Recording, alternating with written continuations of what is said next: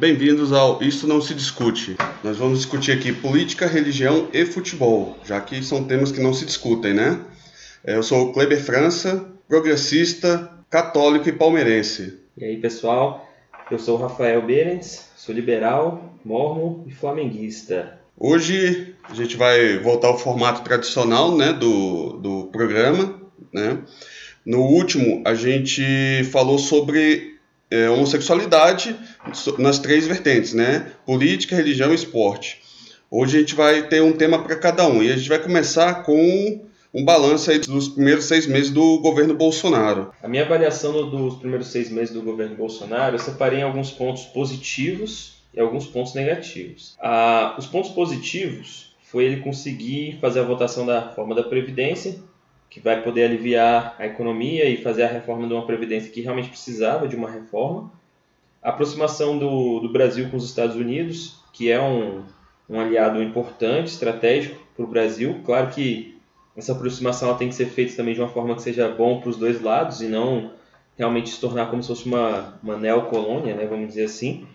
A indicação do Brasil para a OCDE, essa OCDE ela reúne os 36 maiores, as 36 maiores economias do mundo, coloca algumas regras de mercados para os membros e quando você é parte dela, você começa a aumentar a sua confiança com os investidores estrangeiros. O Brasil ainda não foi efetivado, mas isso pode ser uma vitória muito boa para o governo Bolsonaro e para o Brasil também. O acordo do, da União Europeia e Mercosul, apesar de não ter sido uma negociação do Bolsonaro em si, mas fica um marco de, de ter, assinado, ter sido assinado no governo dele. Isso também é uma coisa que potencialmente vai gerar muitos empregos, dinheiro correndo dentro do Brasil.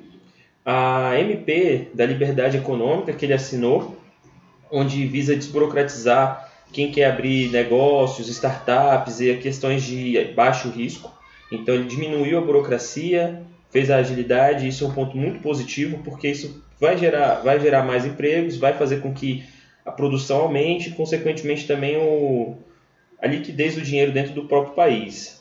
E a reestruturação dos ministérios. Ah, eu achei muito interessante quando ele conseguiu diminuir os ministérios. Ele conseguiu trazer alguns ministros que para mim seriam essenciais mesmo, a questão de você ter um juiz no Ministério da Justiça, um economista no Ministério da Economia, um cientista no Ministério da Tecnologia, tudo isso foi uma coisa que eu achei interessante. Pontos negativos, já que eu estava falando dos ministérios, eu já achei muito errado do, do, governo Bolsonaro colocar, no caso do ministro Damares, que foi uma indicação muito estranha. Primeiro, o, a indicação do, do ministro anterior, que era um colombiano. Para educação, Ricardo educação, Vélez. Ricardo Vélez. Ele também foi muito estranho, a passagem dele não, não foi uma coisa que. Não, ainda assim, tinha que sair mesmo. E a Damares também, que não.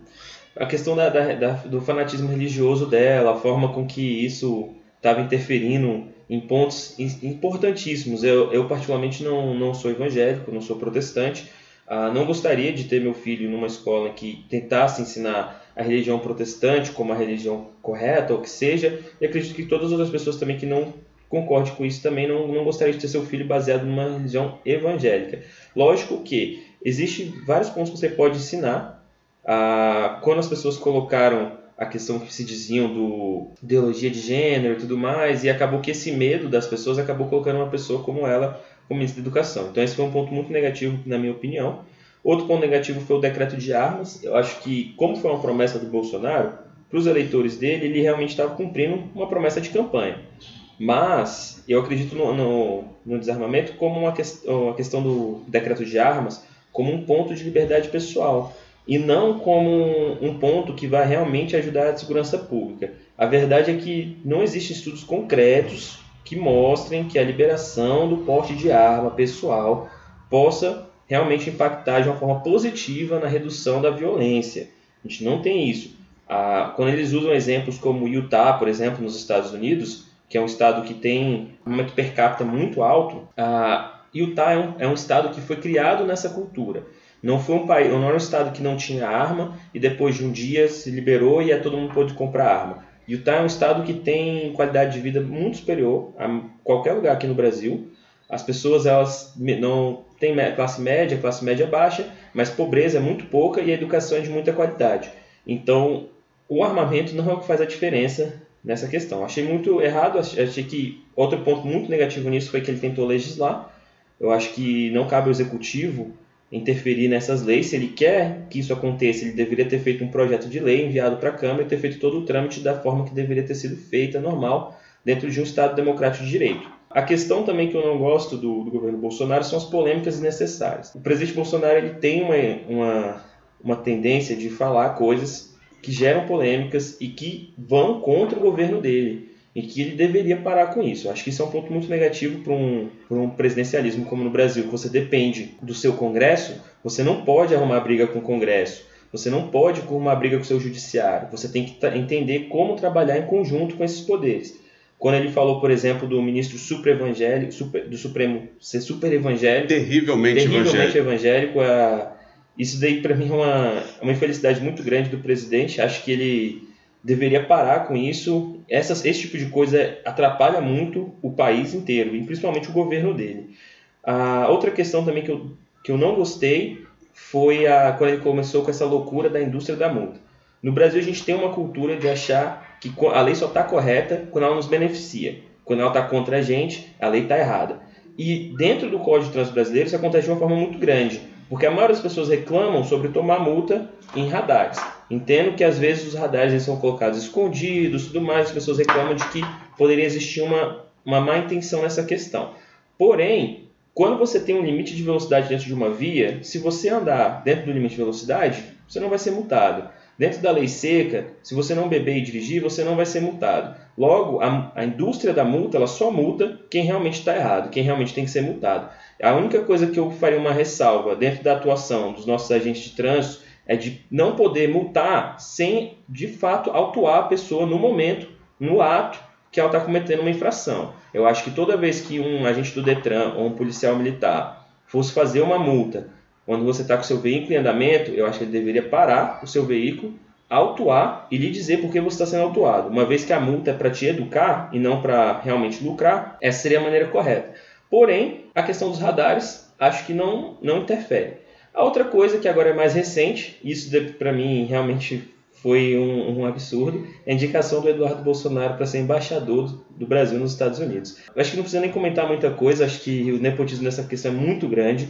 Não é questão de ter um aliado político, se ele quisesse botar um aliado político, não tem problema, mas logo o seu filho, que não é um diplomata, que era um policial, que é um policial federal, que é deputado federal, as atribuições de um embaixador é completamente diferente do que ele tem feito. Não acredito que tem experiência, não acredito que tem sabedoria e não acho que é uma pessoa articuladora, uma pessoa que consegue fortalecer laços.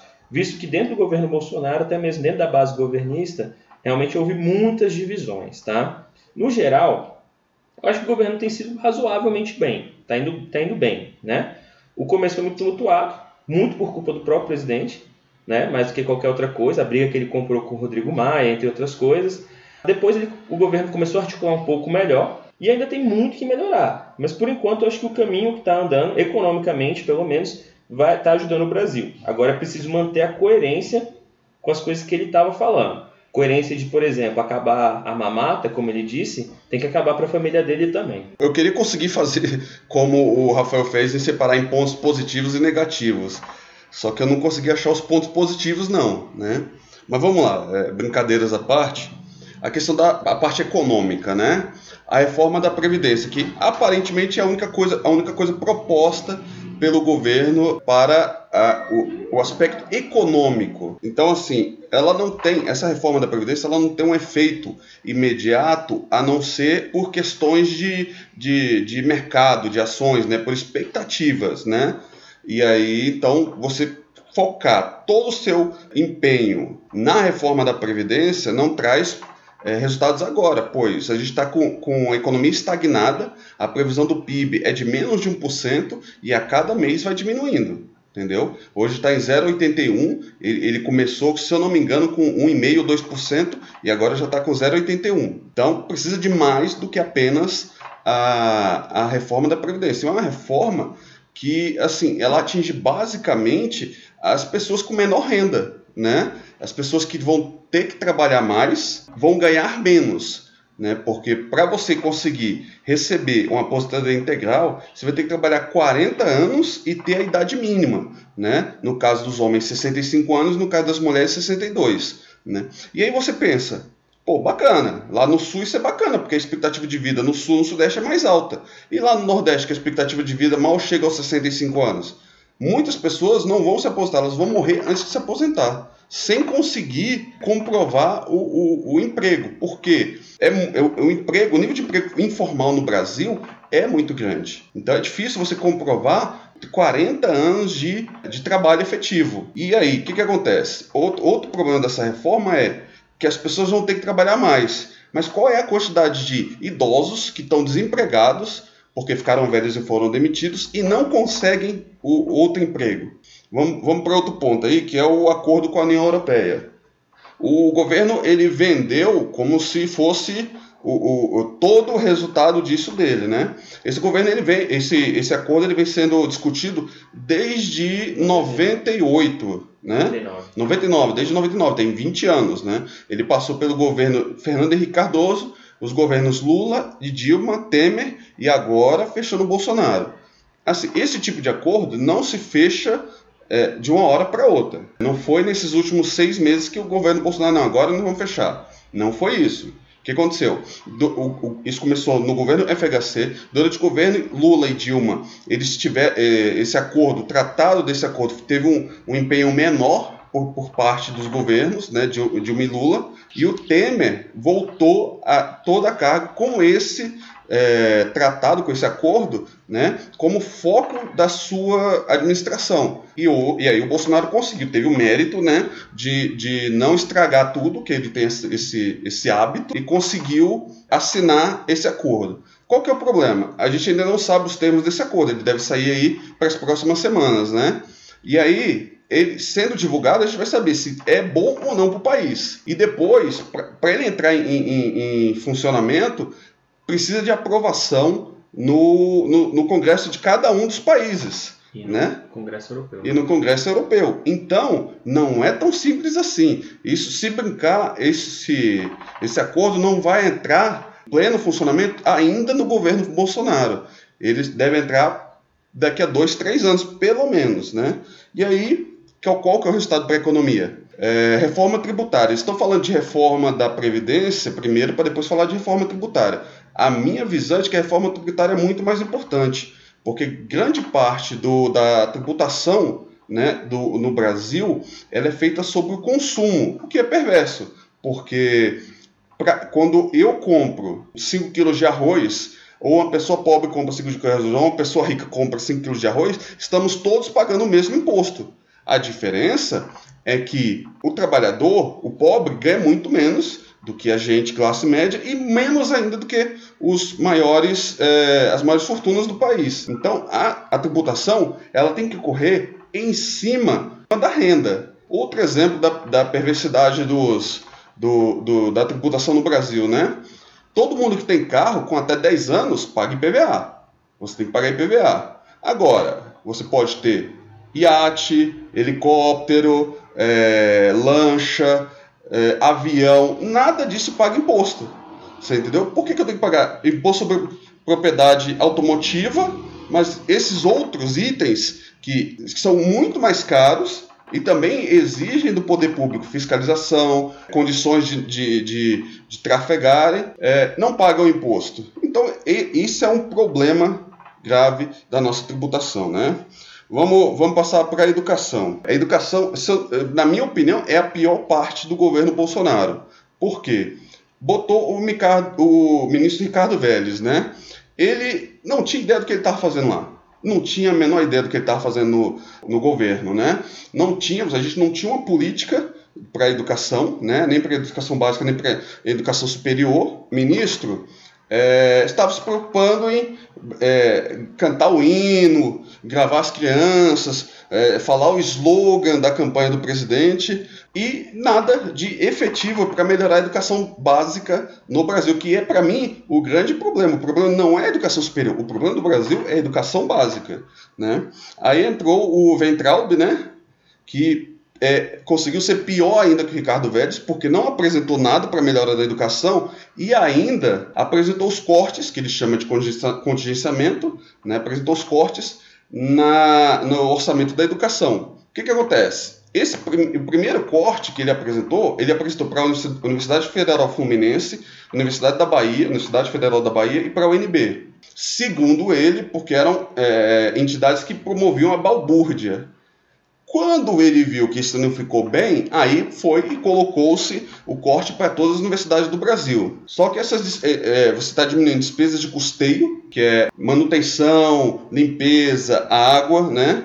E nesse meio também está indo despesas de investimento, investimento em pesquisas, bolsas estão sendo fechadas, tá, é, menos oportunidade para pesquisar, muitas pessoas estão tendo que largar a, a, pesquisa porque não conseguem se manter, mesmo com, com, bolsas que eram de valores baixos. Né? Imagina não ter nem isso. Tá? Então nós temos um grande problema na, na parte de educação. No meio ambiente, a gente tem, na verdade, dois ministros da agricultura, né?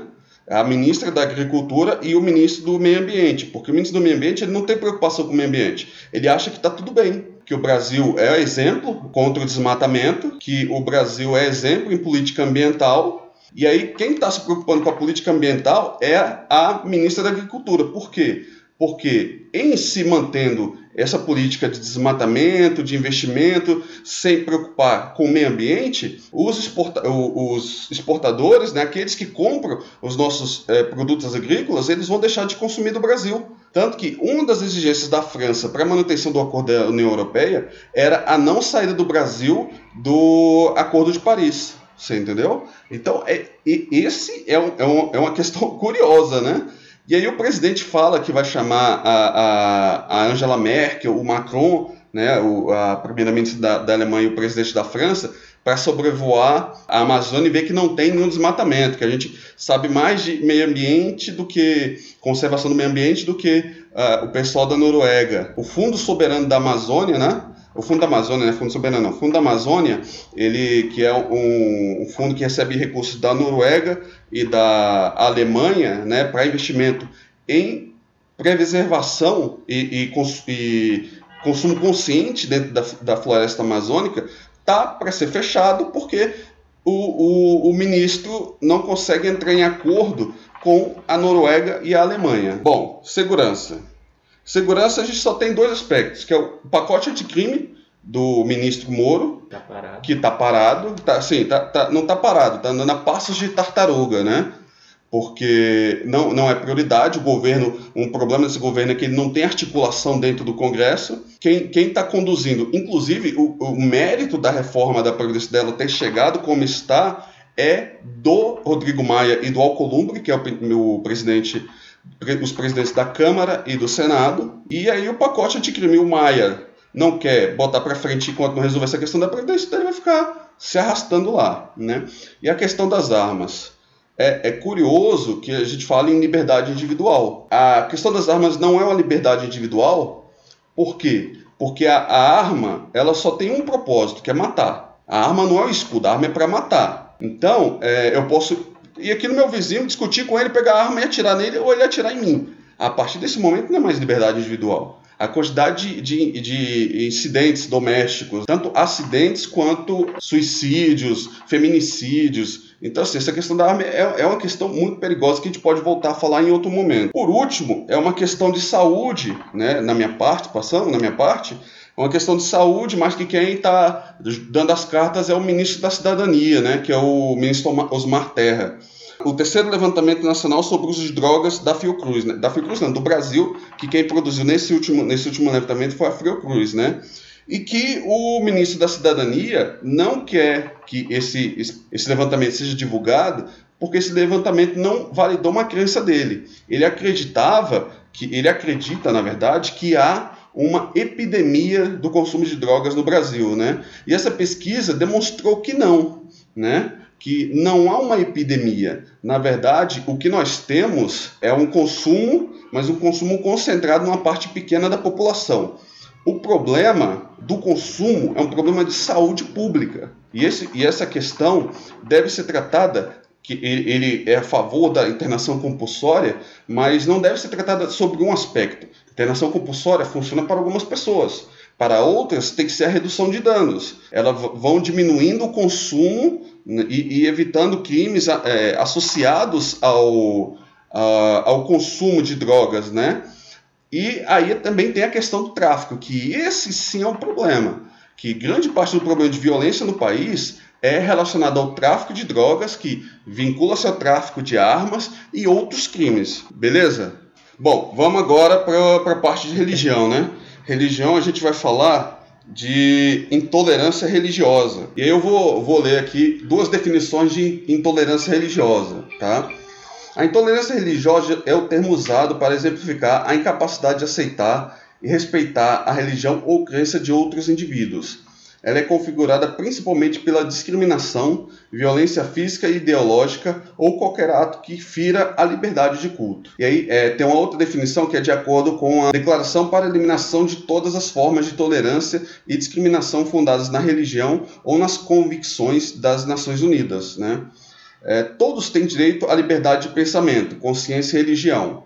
Isto inclui o direito de proclamar qualquer religião ou crença escolhida, seja individual ou, em coleti ou coletivamente, pública ou privada, e para manifestar, ensinar, observar e praticar essa crença ou religião.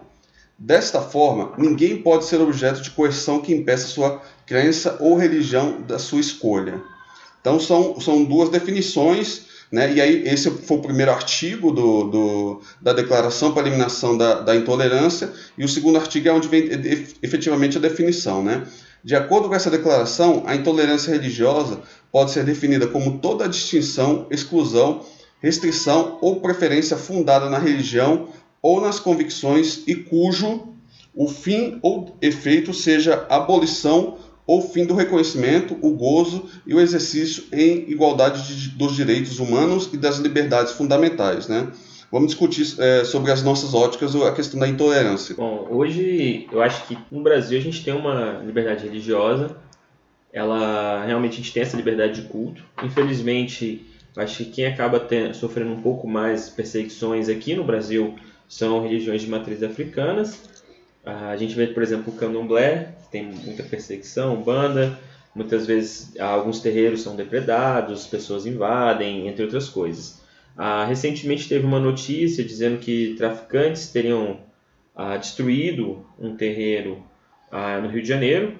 Ah, no caso, tratando de criminosos, ah, ainda assim essa intolerância religiosa não pode ser aceitável, mas infelizmente acontece, na maioria das vezes, praticados por outros religiosos. Então, realmente no Brasil a gente acaba conseguindo gozar de certa liberdade religiosa. Felizmente ainda tem algumas religiões que passam por grande preconceito. E isso acaba, dentro da própria ignorância, criando atos de violência e outras coisas que têm acontecido com as pessoas que fazem parte dessa religião. Dentro do, acho que no mundo todo, o cristianismo ele tem um grande poder ainda, é uma das maiores religiões, e a gente também tem fatos, ah, locais onde há perseguição contra os cristãos.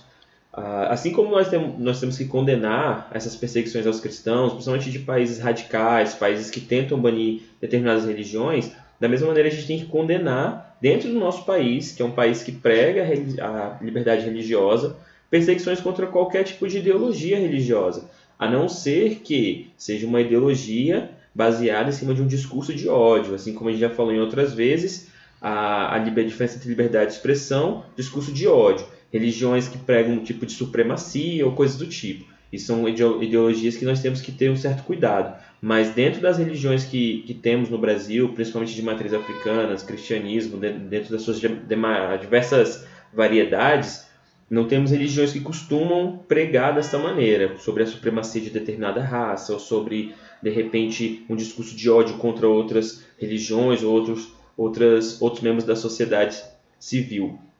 Então nós temos que continuar buscando os direitos iguais para todas as religiões, para todos os religiosos, que nós temos que respeitar mesmo uns aos outros. Ah, discordar não quer dizer, não é, não é uma desculpa para a gente perseguir, seja ideologicamente, seja fisicamente, de qualquer maneira.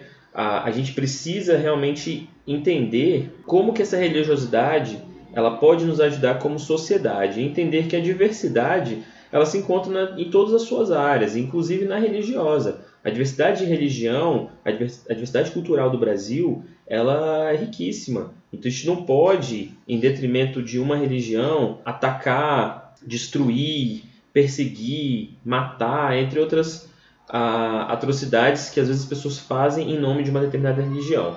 Então, acho que hoje no Brasil existe sim uma liberdade religiosa, não existe uma perseguição contra os cristãos, como as pessoas tentam inventar, às vezes dizendo que ah, querem acabar com o cristianismo, querem acabar com isso, querem acabar... não é isso. Ah, o cristão ele tem que saber, ele tem que entender, tem que buscar ah, o seu lugar dentro da sociedade da forma de saber a hora de protestar sobre os seus direitos e saber também respeitar contra outros, quando outros membros também lutam por seus direitos. Ninguém está tentando buscar um direito acima de ninguém. As pessoas apenas estão buscando direitos iguais. E acho que hoje a nossa liberdade religiosa tem que olhar com um pouco mais de atenção às realmente religiões de matriz africana. O que eu lamento um pouco é que olhar para a história do cristianismo e lá no início os cristãos foram perseguidos, né? A sua prática de, de, religiosa, como o cristianismo foi, foi crescendo durante a, o domínio do Império Romano, e aí aquela época você tinha que você não podia adorar um deus, você tinha que adorar ao imperador. Então as religiões, é, a, o cristianismo na verdade, ele foi muito perseguido até que ele mesmo foi perseguido, ele foi continuando crescendo até que no século IV Constantino transformou o cristianismo na religião oficial do Estado. Né? E, na verdade, ele não transformou, foi o início. Né? Foi um, processo um pouquinho mais longo, mas tudo se deve a Constantino. Por que, que é lamentável? Porque hoje, é, muito, no Brasil principalmente, é, muito do, da perseguição religiosa, principalmente as, as, religiões de matriz africana, é feita por cristãos. Né? É, isso é, é lamentável. Né? Por quê? Observa lá no início, quando o, o, os, os, primeiros exploradores chegaram ao Brasil, né? É, Portugal era um estado católico, como grande parte da Europa, né? Então vieram para cá vários religiosos de denominação católica, e aí os índios tiveram que é, abrir mão de suas convicções, de suas crenças e abraçar o cristianismo. Né? Tinha aqueles que resistiam e tinha os que acabavam cedendo. Né? E aí, nesse caso, se a gente prega que todos devem ter liberdade de culto, isso não pode ter começado agora, isso tem que ter existido desde sempre. É, depois, com a chegada na, na, época da escravatura, a mesma coisa, né? Tanto que as religiões de matriz africana, né, é, elas têm uma relação com o cristianismo, né? Os orixás têm relação com os santos católicos, que era a religião é, dominante à época. É, o candomblé, a umbanda, elas têm relação com o cristianismo porque os é, negros eram impedidos de praticar a sua, a sua fé, a sua religião, né? então eles associavam a, a sua religião, a sua fé a dogmas, a doutrina católica, para parecer que eles estavam se tornando católicos, e não era realmente o que estava acontecendo. E aí hoje é lamentável a gente ver é, terreiros de, de umbanda, casas de, de candomblé sendo depreda depredadas, né? O Rafael já falou dessa questão e ele falou de traficantes, né? O mais bizarro de tudo é que são traficantes evangélicos. Não dá, não dá, pra, não dá para o cara ser traficante e evangélico, não dá para ser não tem, não tem como, né? porque o, o, tráfico ele é justamente tudo aquilo que, que Cristo pregou. Né? Não, não faz sentido existir um traficante evangélico. Pelo mundo, a gente ainda tem cristãos perseguidos. Né? O, no, nos países de, de religião islâmica, né? são eh, os cristãos são proibidos em muitos deles de praticar sua fé. Eles são minoria na grande, eh, eh, na grande parte dos países do Oriente Médio e são proibidos de praticar a sua fé. Né? E, então, assim, a gente tem que conseguir disseminar essa cultura da tolerância. O cara tem que ter liberdade de praticar sua fé aqui, no Oriente Médio, nos Estados Unidos, na China, no Japão, em qualquer lugar. Bom, a gente lembra de um. A gente sempre fala de Estado laico, né? E a gente lembra de um dos grandes males de, desse século, né? Que é o Estado Islâmico que o que eles estão tentando fazer é criar realmente um Estado Islâmico, né, baseado na, na leitura mais rigorosa do, do Corão. E aí é aquela coisa de que mulher é, é, é, não pode trabalhar, não tem acesso a, a, a educação, né? É, mulher é um objeto do homem, ela é propriedade do homem, seja pai, irmão ou filho.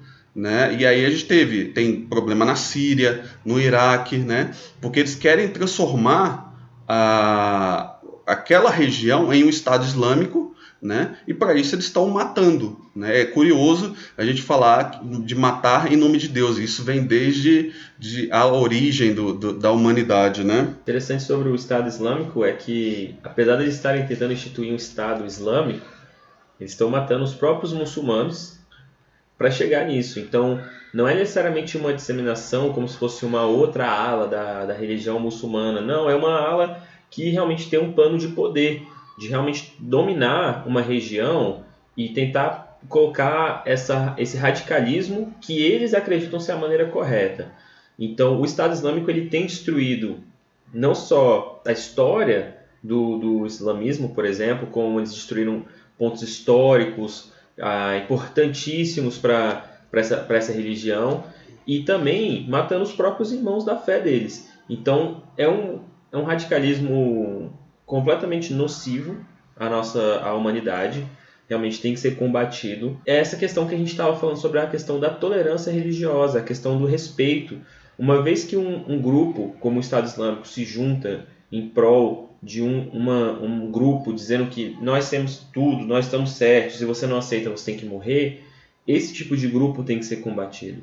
As fés que estão buscando a, adorar a Deus ou deuses ou da forma que eles acharem que é correto, da forma que eles acharem que tem que ser feita, mas de uma forma apaziguada, ninguém está tentando impor a, a doutrina, o dogma de, de religião X ou Y, essas pessoas elas têm que ser protegidas os grupos que pregam o ódio, que realmente estão tentando matar, que estão matando pessoas, que estão buscando a ah, dominar regiões, governos e outras coisas, esse tipo de grupo religioso ele tem que ser combatido. Por fim, só para finalizar essa questão do, da intolerância aqui no Brasil, fala-se muito em cristofobia, né? Que é na verdade a resposta de muitos a essa radicalidade de algumas vertentes cristãs e de alguns cristãos, na verdade, né? Acho que é, tem, tem, tem esse problema da radicalidade, né?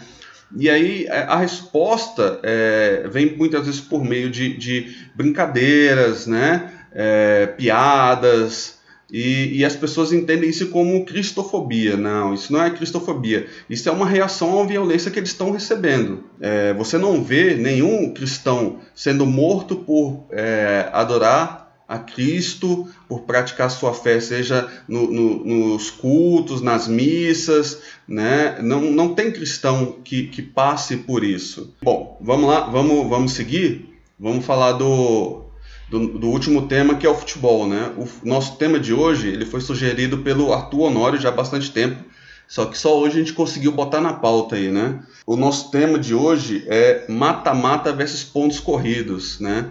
Essa, essa, essa é uma discussão para que para gente que gosta de futebol é bastante quente, né? Exatamente. Eu particularmente eu sempre fui adepto do mata-mata, para falar a verdade. Pontos corridos, eu acho que ele é um sistema mais justo. Eu acho que ele realmente o time que está melhor estruturado, que está realmente jogando melhor, ele acaba conseguindo ser campeão, porque você tem 38 jogos e quem ganhar a maior, maioria dos pontos desses 38, desses 38 jogos vai ser o campeão. Ponto. É isso. Então o time realmente que ele é mais constante, ele vai conseguir ser campeão. O mata-mata ele adiciona uma emoção diferente. Porque no mata-mata, um time que às vezes não está tão estruturado, que não está tão bem quanto o outro time, ele tem a condição de poder ganhar também. Porque ele segura em dois jogos, ele pode tentar buscar dois empates, ir para os pênaltis, ele pode conseguir num jogo fazer um gol e segurar o ataque do outro time. Então você tem dois jogos onde os dois times têm que entrar com 100% do que eles podem. Eu, particularmente, lembro muito do Campeonato Brasileiro nos anos 90. Eu nasci no final dos anos 80, então eu, eu vi muito da parte desse Campeonato Brasileiro como criança e, e entrando na adolescência. Lembro que no final do ano tinha um clima diferente, por ser os jogos de mata-mata, oitavas, quartas de finais. Eu gostava de assistir vários jogos, não assistia só o do Flamengo, assistia vários jogos Inclusive, eu lembro de algum, acho que o campeonato do Corinthians em 98, eu assisti, inclusive, se eu não me engano, foi a portuguesa, chegou na, na nas oitavas, até as, as, quartas de finais daquele ano, se eu não me engano. E você tinha times que vinham ah, de baixo e que você via crescer dentro do mata-mata. Eu achava isso muito legal. Ah, sinto muita falta disso. Acho que a Copa do Brasil dá um gosto desse mata-mata, ajuda a gente a lembrar. Ah, acredito que dificilmente o pontos corridos vai voltar, a CBF vai voltar atrás dos pontos corridos e mudar, mas eu tenho muita falta. Eu gostava muito mesmo do Campeonato Brasileiro mata-mata. Achava sensacional aquele final de ano, as brigas dos times e a luta e a dedicação que cada time, a entrega que eles tinham em cada jogo. Realmente eu, eu, eu particularmente prefiro mata-mata do que pontos corridos. É, o tema é pontos corridos ou mata-mata, né? É, a nossa situação hoje é pontos corridos e mata-mata. Se você for olhar o, o, os grandes clubes do futebol brasileiro, eles disputam Copa do Brasil, Libertadores ou Sul-Americana, dependendo do, da classificação do brasileiro anterior, né? É, o estadual, alguns né, jogam outros campeonatos. Todos esses campeonatos são todos esses campeonatos são mata-mata. São as copas. É, são as copas, né? O campeonato estadual é, tem nome de campeonato estadual, mas tem mata-mata. Tem uma fase classificatória depois vem mata-mata. A Libertadores é sul-americana. A sul-americana é toda mata-mata. A Libertadores tem uma fase de grupo, né? E a Copa do Brasil é todo mata-mata. Sobra só o Campeonato Brasileiro. A questão do, do, dos pontos corridos, é, além de ser uma questão de justiça, ou seja, o melhor time tende a vencer, é, é uma questão de sobrevivência por, por calendário do futebol. Né? É, antes, nos últimos modelos de, de campeonato com mata-mata, né, que vigorou até 2002, você tinha o seguinte: você fazia um turno único com 19 rodadas, todo mundo jogava com todo mundo, mas você jogava com um time em casa e com outros fora. Né? Então já não, tem, já não tem essa igualdade. E aí classificavam oito. O último campeão é, foi o Santos, Santos de Diego e Robinho, o Santos Diego, o Robinho nas pedaladas contra o Corinthians, né? E o que, que acontece? É, o Santos foi o oitavo colocado naquele, naquela, naquele campeonato, né? O primeiro colocado foi o São Paulo. E assim, e com uma distância muito grande. O Santos só se classificou porque o, o Gama, já rebaixado, ganhou do Coritiba aqui de 4 a 0.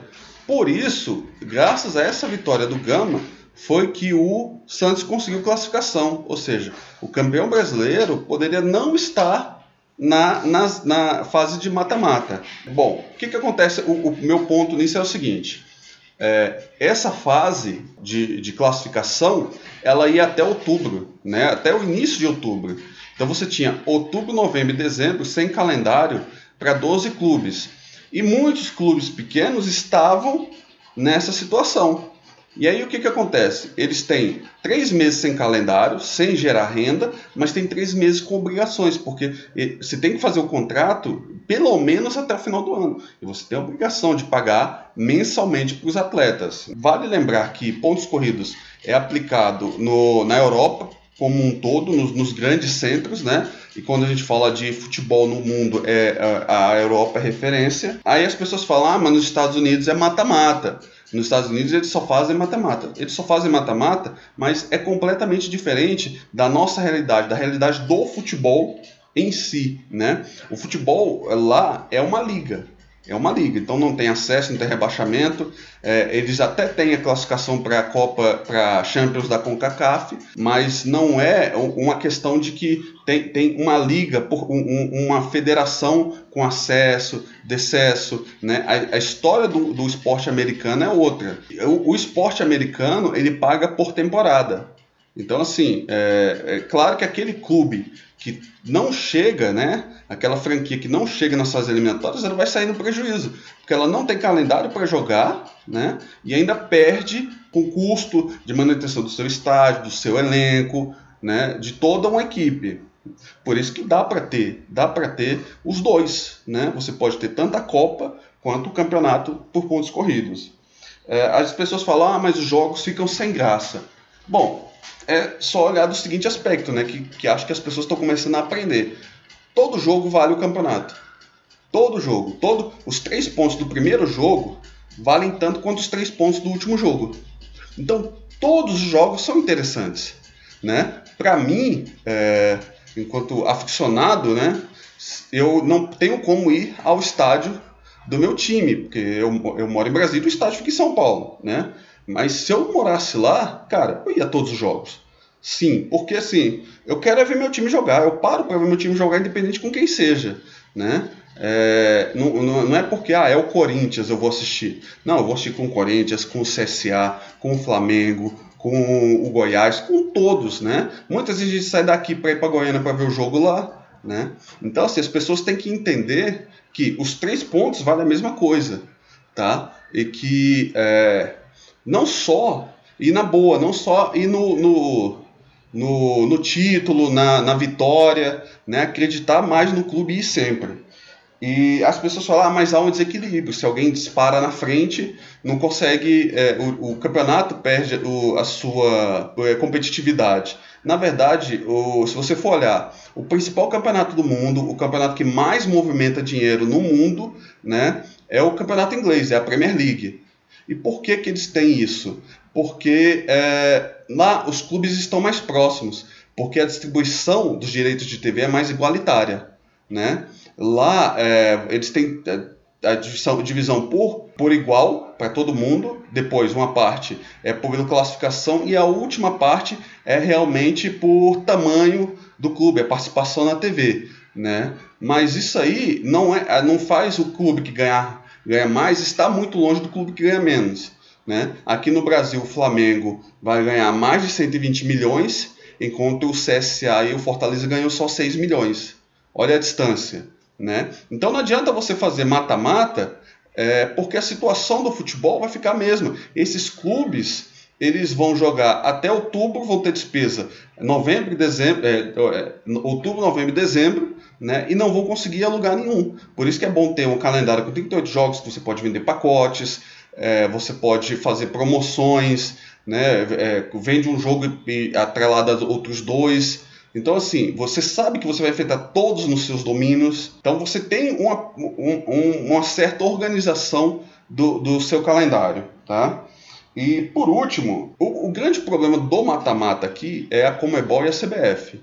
Porque se você fizesse uma classificação justa para competições sul-americanas, né, você fizesse, ah, os quatro primeiros do brasileiro vão para a Libertadores, né? O, do, do quinto ao oitavo vai para a Sul-Americana. Do 17 ao 20 cai.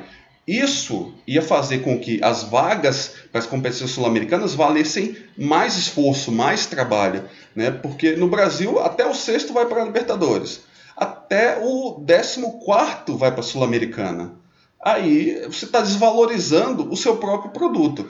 Tanto as competições, tanto Sul-Americana quanto a Libertadores e o Campeonato Brasileiro em si. A melhor maneira de você diminuir essa discrepância é você tendo um livre mercado para os clubes assinarem com a TV que eles quiserem. Hoje em dia a gente tem um monopólio, a Globo tem um monopólio de todo o Brasileirão. Então o Campeonato Brasileiro é somente canais Globo ou Premier. Acaba que o Premier você não consegue assinar somente o seu time, você tem que assinar todos os jogos ou nada.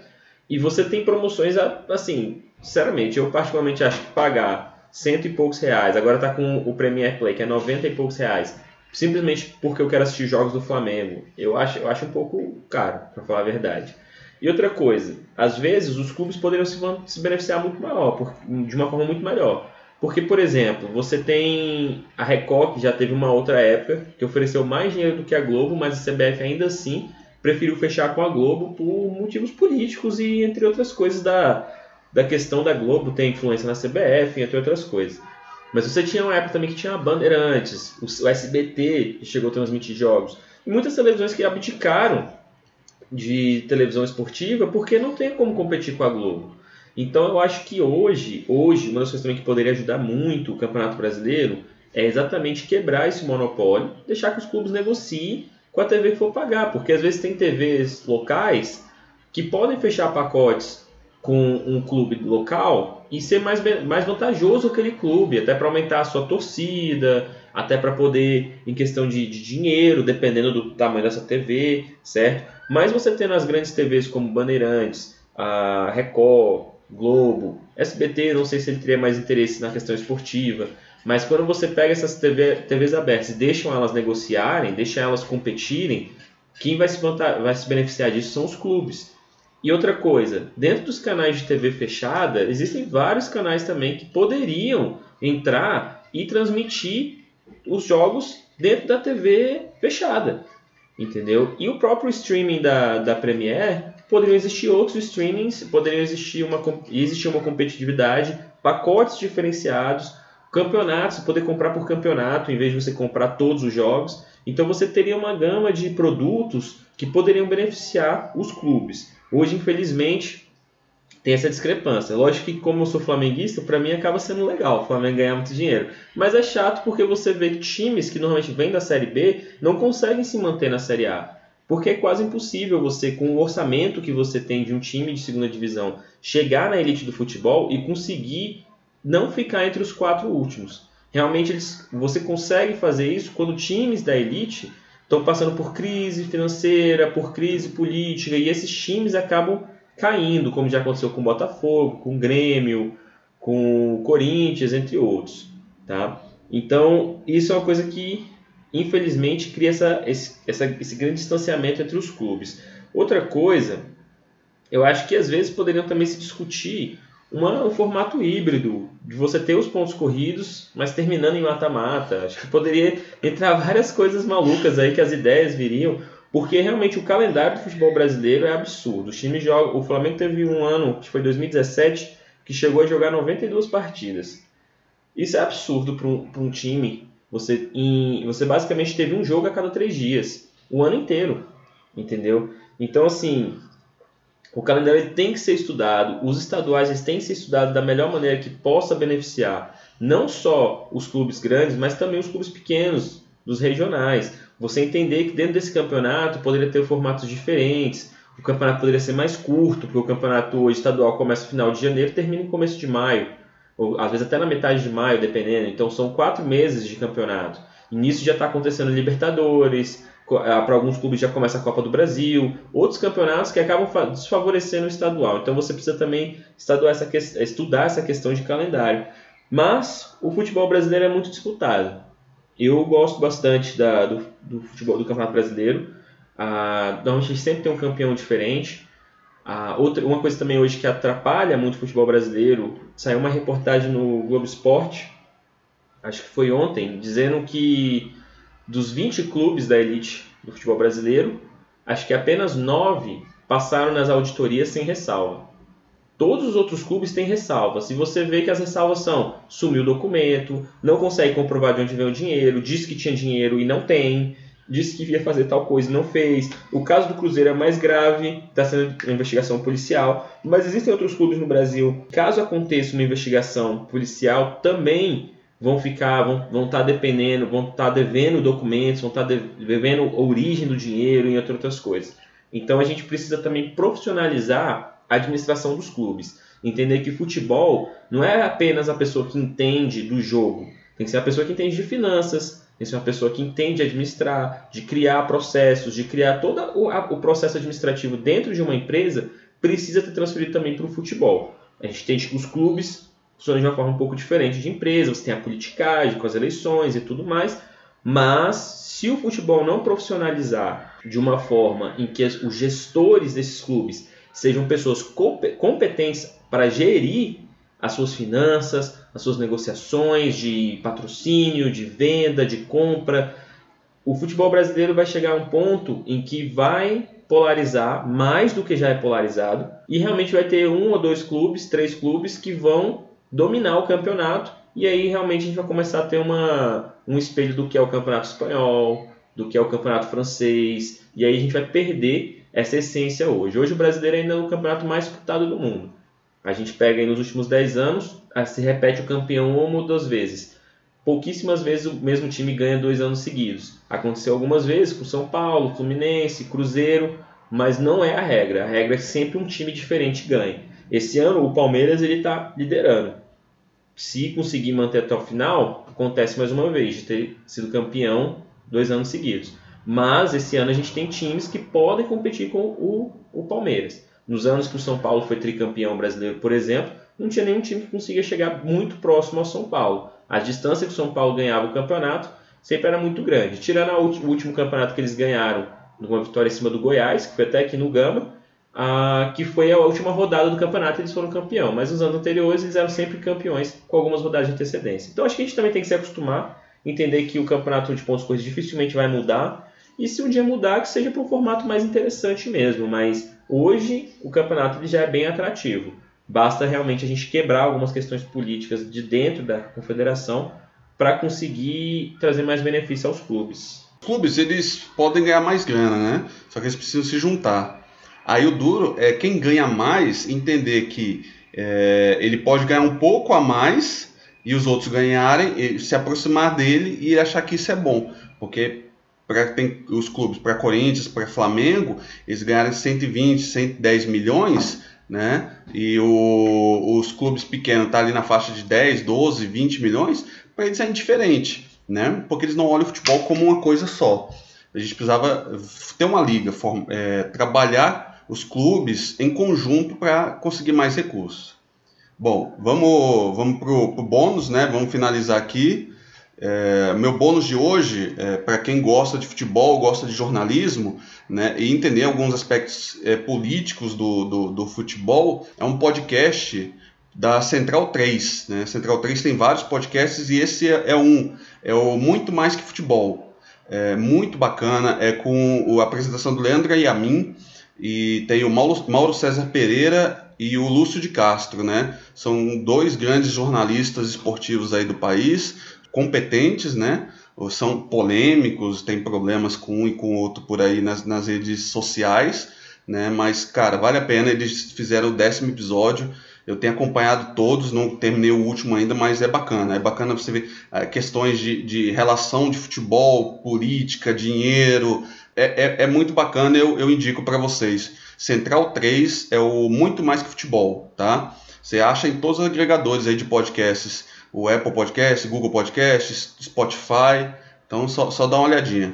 O meu bônus vão ser um é o da o documentário que tem da Chapecoense no Netflix. Acho que quem gosta de futebol realmente foi um evento muito triste.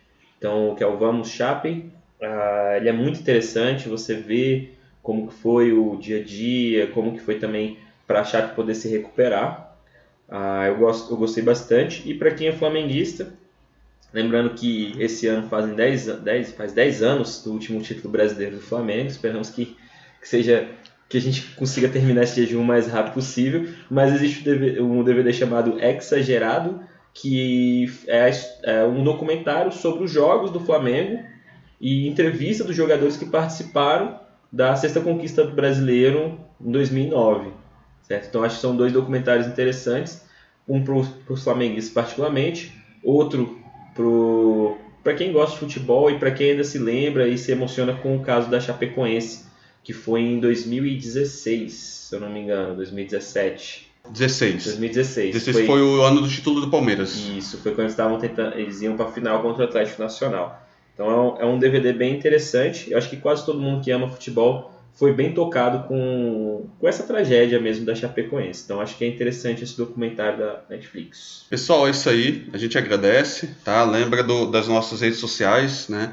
O INSD Podcast, tanto no Instagram quanto no Twitter. A gente hoje gravou com um equipamento diferente, numa, num ambiente diferente, então a gente vai ver qual que é o resultado disso daí, né? Vamos ver se vocês perceberam alguma coisa, né? É, fala, fala pra gente a experiência de vocês, tá? E tamo aí. Sempre que quiserem sugerir temas, indicar pautas para a gente discutir, manda, fala com a gente que a gente tem todo o prazer de discutir aqui. Valeu!